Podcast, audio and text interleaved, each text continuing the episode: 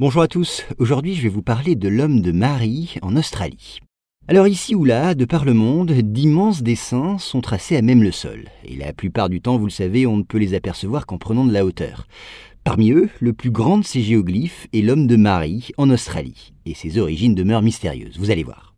Alors c'est depuis les airs que cet immense dessin a été découvert en juin 1998. Un pilote d'avion alors le repère à proximité de la ville de Marie, dans l'état d'Australie méridionale. Le dessin représente probablement un aborigène nu. Il se tient debout, les jambes légèrement écartées, et s'apprête à lancer un de ses bâtons utilisés pour chasser les oiseaux ou le gibier local. Mais ce qui frappe dans ces dessins tracés au sol, ce sont leurs dimensions.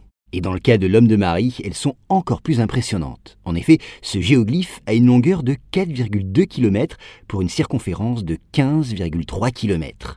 De leur côté, les lignes qui composent la silhouette ont une profondeur de 20 à 30 cm, elles atteignent parfois 35 mètres de large. Des lignes qui sont d'ailleurs moins visibles puisqu'avec le temps l'érosion en estompe le tracé. Alors comme souvent en matière de géoglyphes, on se perd en conjectures sur l'origine possible de l'homme de Marie. Qui a donc pu dessiner ce gigantesque personnage? Comment ces auteurs ont-ils pu passer inaperçus? Eh bien certains n'ont pu manquer de soulever l'inévitable hypothèse des extraterrestres. Mais logiquement, elle est généralement écartée par ceux qui cherchent à élucider cette énigme.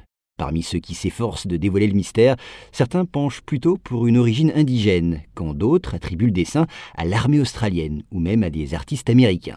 À noter qu'un homme d'affaires a même promis une forte récompense à qui lui apporterait des informations dignes de foi.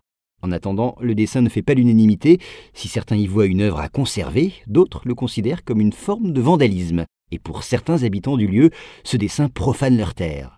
En tout cas, pour l'instant, les visiteurs ne peuvent se rendre sur place car l'accès au site est interdit au public.